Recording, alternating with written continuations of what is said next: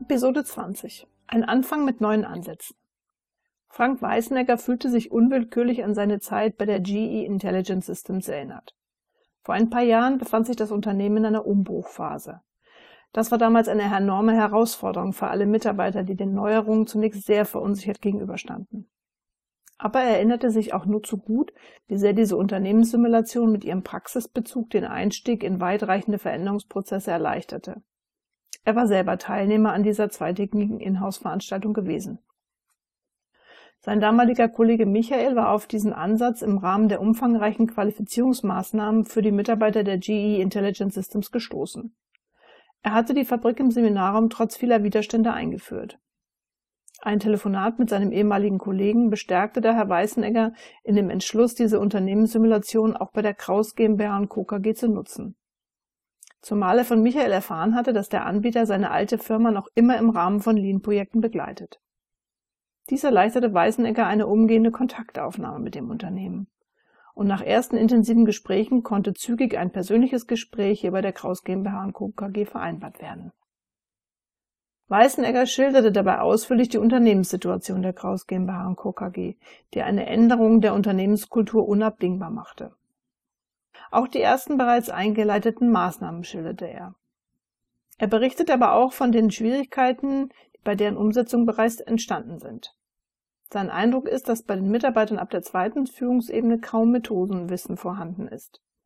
Mitarbeiterqualifizierung im Unternehmen hatten sich in den zurückliegenden Jahren eher auf Neuerungen im EDV-Bereich beschränkt. Für Weißenegger galt es nun abzuwägen, welche Schwerpunkte er für den zweiten Tag der Fabrik im Seminarraum wählen sollte. Wäre eine vertiefende Vermittlung von Methoden des kontinuierlichen Verbesserungswesens für die Mitarbeiter zunächst hilfreicher oder sollte er den weiteren Schritt wagen, um neben der Methodenvermittlung auch einen weiteren Schwerpunkt auf den Bereich der sozialen Prozesse zu legen? Diese Entscheidung zu treffen fiel Weißenegger wirklich schwer. Er wusste, dass er zunächst die Grundlage für weiterführende Veränderungen schaffen und es den Mitarbeitern ermöglichen musste, eine Veränderungsbereitschaft erst einmal zu entwickeln und diese dafür zunächst auf ihrem jeweiligen Kenntnisstand abgeholt werden und erste Werkzeuge sowie Methoden kennenlernen mussten.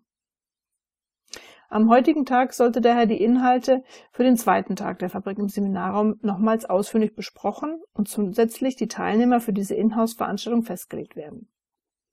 Mindestens ein Mitarbeiter aus jeder Abteilung der Kraus GmbH sollte mit einbezogen werden. Neben den zu vertiefenden KVP-Methoden ist auch die Auswahl der Teilnehmer ziemlich zügig getroffen. Franziska Steiner aus dem Bereich der Auftragsbearbeitung und dazu der Verwaltungsleiter Alexander Moser durften nicht fehlen. Ebenso wenig Peter Baumgartner als Einkaufsleiter und dazu ein Lagermitarbeiter. Die AV-Leitung, aber auch der Betriebsrat Jakob Jandl sollten beteiligt sein und nicht zuletzt der Produktionsleiter Franz Großmann. Nun heißt es für Weißenegger, diese Qualifizierungsmaßnahme nochmals mit Ernst und Bernd Kraus abzustimmen. Wohl wissend, dass gerade sein Schwiegervater insgeheim noch immer so seine Probleme mit dem neumodischen Kram hat und dazu auch mit der Unterstützung durch externe Berater. Kraus Senior hatte in der Vergangenheit stets alle Probleme selbst oder mit seinen Mitarbeitern zusammen lösen können und war nie auf Hilfe von außen angewiesen. Zumal ein Externer, so seine Einstellung, das Unternehmen doch gar nicht kennen und damit nicht wirklich helfen kann.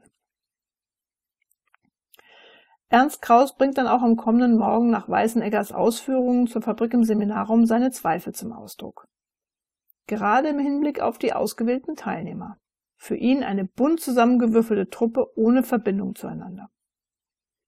Und dazu noch ohne Berücksichtigung der jeweiligen Position. Franz Großmann zusammen mit Hanna Pichler in der gleichen Qualifizierungsmaßnahme ist für den Alten nicht wirklich vorstellbar. Doch Weisninger erinnert seinen Schwiegervater an das nur kurz zurückliegende Gespräch und an die Veränderungen der Unternehmenskultur und was dies bedeutet dass dazu Mitarbeiter benötigt werden, die über den Tellerrand hinausblicken können und wollen. Uns hierzu alle Mitarbeiter von Beginn an einbezogen und für die Veränderungsprozesse sensibilisiert werden müssen, um diese dann auch erfolgreich umsetzen zu können. Bernd Kraus stimmt diesem vorbehaltlos zu, während Ernst Kraus noch immer ein wenig zweifelnd, doch zumindest seine Unterstützung signalisiert.